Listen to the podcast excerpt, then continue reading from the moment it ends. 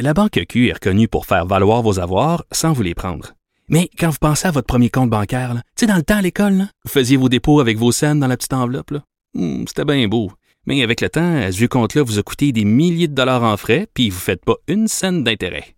Avec la Banque Q, vous obtenez des intérêts élevés et aucun frais sur vos services bancaires courants. Autrement dit, ça fait pas mal plus de scènes dans votre enveloppe, ça. Banque Q. Faites valoir vos avoirs. Visitez banqueq.ca pour en savoir plus. Pendant que votre attention est centrée sur vos urgences du matin, vos réunions d'affaires du midi, votre retour à la maison ou votre emploi du soir, celle de Desjardins Entreprises est centrée sur plus de 400 000 entreprises à toute heure du jour. Grâce à notre connaissance des secteurs d'activité et à notre accompagnement spécialisé, nous aidons les entrepreneurs à relever chaque défi pour qu'ils puissent rester centrés sur ce qui compte, le développement de leur entreprise. Martino. Le parrain de l'actualité.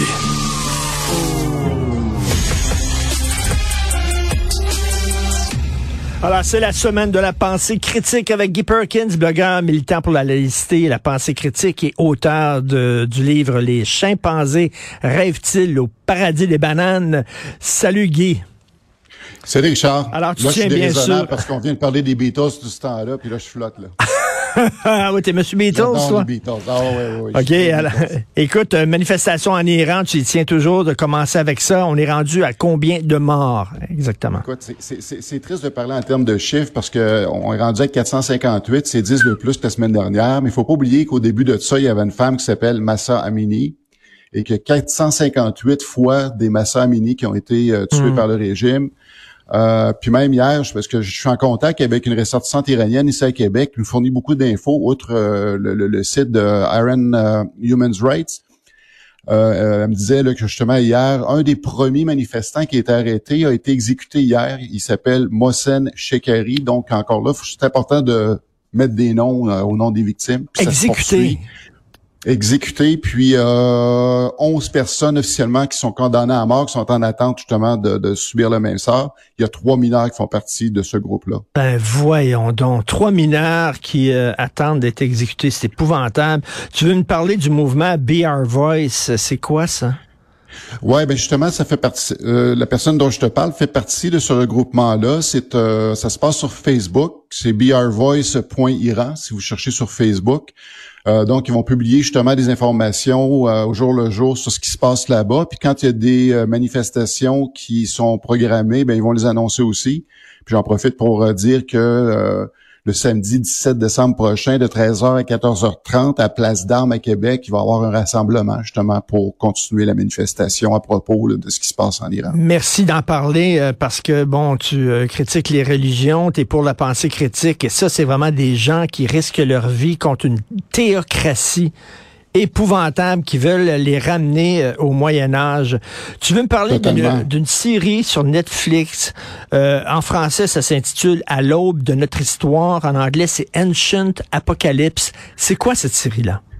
Écoute, euh, c'est une, une série qui, euh, qui, qui cartonne sur, Netflix, pour reprendre l'expression française. euh, c'est très fort, mais c'est surtout... euh, ça, ça- ça se rapproche de ce qu'on a vu, entre autres, sur euh, le Historia. C'est-à-dire, tu sais, sur Historia, il y avait nos, nos ancêtres, les extraterrestres. Oh mon Dieu. Là, il- OK. c'est- Ouais, ben c'est- dans la même vague. C'est Graham Hancock qui, euh, évidemment, il prend soin dans la série, lui, de dire qu'il n'est pas un archéologue, qu'il n'est pas un scientifique, parce que quelque part, lui, le message qu'il entretient, c'est de dire, moi, je me tiens loin, un petit peu comme on entend chez les conspirationnistes. D'ailleurs, euh, ça, ça fait très conspirationniste son affaire. Lui, dit, je me tiens loin du mainstream académia, du mainstream arché- euh, archéologie.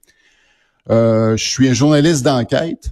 Fait que dans le fond, il, il propose sa, sa vision des choses là-dedans. Lui, il parle que justement, euh, nous, les Homo sapiens, euh, tels qu'on est aujourd'hui, si on a avancé au point de vue euh, des connaissances, c'est grâce à une civilisation avancée qui était là avant, qui est disparue il y a 10 000 ans à la suite d'un cataclysme.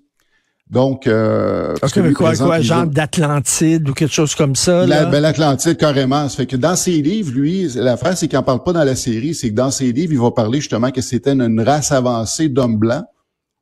Ben, ben, bien sûr, bien sûr. Ben oui, puis évidemment que les survivants du cataclysme, c'est drôle parce que les, justement cette soi-disant civilisation avancée suite au cataclysme, ont à peu près toutes euh, péri, sauf les euh, simples euh, chasseurs-cueilleurs, parce que quand tu parles des chasseurs-cueilleurs, ils, ils présentent comme étant des abrutis, mais c'est drôle, tous les chasseurs-cueilleurs ont survécu, mais pas la civilisation avancée.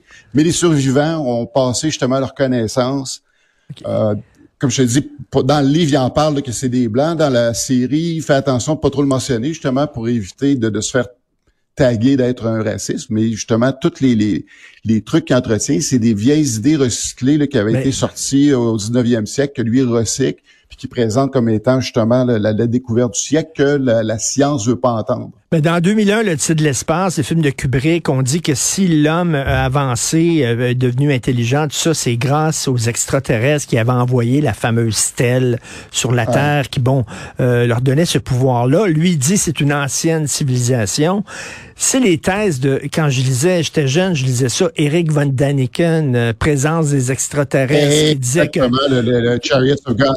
Chariots of God, qui disait, bon, les, les, les, les, les pyramides avaient été construites par les extraterrestres qui nous avaient visités, euh, les, les, statues de l'île de Pâques, la même affaire. C'est un peu, c'est du, du ramassis de ça, mais c'est présenté comment? C'est-tu présenté comme une série factuelle, scientifique à prendre au sérieux? Là, là le problème, Richard, tu sais, quand tu regardes n'importe quel film sur Netflix, euh, quand tu regardes en haut à gauche, quand le film débute, là, tu as un avertissement qui va dire que là-dedans, dans le, film qui va suivre, ça sacre, qu'il y a du sexe, puis mais pour cette série-là, il n'y a aucune, aucun avertissement quelconque qui va dire que ceci est une fantaisie ou une théorie qui n'est pas euh, soutenue par la communauté scientifique.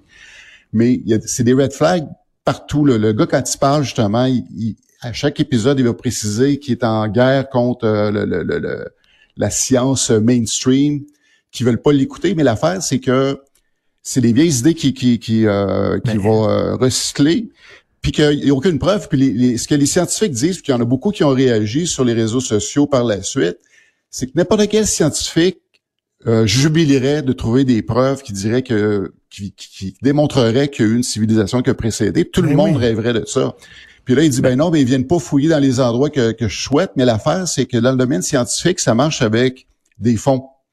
Fait que euh, les scientifiques, ce qu'ils disent, ben écoute, fais une levée de fonds, puis on va aller travailler avec toi, on va aller creuser, on va aller voir qu'est-ce qu'il y a en dessous de tout ça. Mais mais mais écoute, j'aime bien ce que tu dis, les avertissements. Écoute, l'autre jour, j'ai vu un avertissement, ça fume. dans le film que vous allez regarder, il y a des gens qui fument. Ah Ils sont prêts à mettre ce genre d'avertissement-là, mais pour des séries comme ça, il n'y a aucun avertissement en disant ceci n'est pas basé sur aucune science. Et tu as raison de dire ça n'a pas de sens. Puis deuxièmement, veux-tu bien dire comment se fait Netflix?